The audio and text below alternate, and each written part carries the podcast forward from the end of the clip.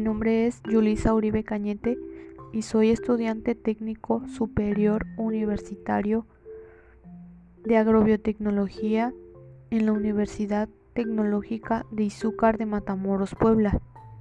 Y voy a hablar hoy 20 de noviembre del año 2020 brevemente acerca del tema de las principales plagas al cultivar caña de azúcar en la materia de expresión oral y escrita. En la región de la Mixteca poblana, la caña de azúcar es uno de los cultivos que son más importantes para la economía. Después de haber realizado una pequeña investigación con personas que se dedican a esta actividad, me doy cuenta de que el cultivo siempre es atacado por diversas plagas, desde el momento en el que se siembra hasta el momento en que se cosecha. El insecto más perjudicial y más mencionado es el salivazo o mosca pinta.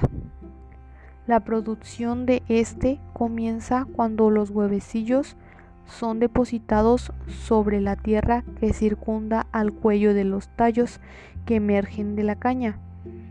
Estos tienen una forma oval y son de color blanco y cremosos.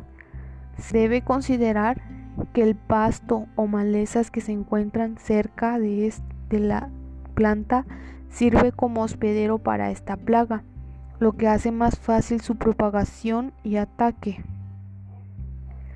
las cuales al alimentarse de las raíces, los tallos, retoños y hojas de la planta ocasionan una disminución en el área disponible para el proceso de la fotosíntesis. Esto perjudica al crecimiento de la planta, pues ya que la fotosíntesis es un proceso de importancia gracias al cual se alimentan las plantas. Además, estas plagas introducen toxinas en las hojas, al perforarlas y al succionar sus jugos, provocando que las áreas dañadas de las hojas se sequen. Estas inciden de tal manera que si no se les da el manejo adecuado y oportuno, llegan a reducir el manejo de la cosecha o incluso incrementar los costos de producción, así ocasionando una pérdida económica significativa. Para minimizar la producción de estas plagas, he propuesto algunas acciones y la primera es prevenir, realizando la eliminación de zacates y malezas silvestres que se encuentren cerca del cultivo. Así se evita la reproducción de estas.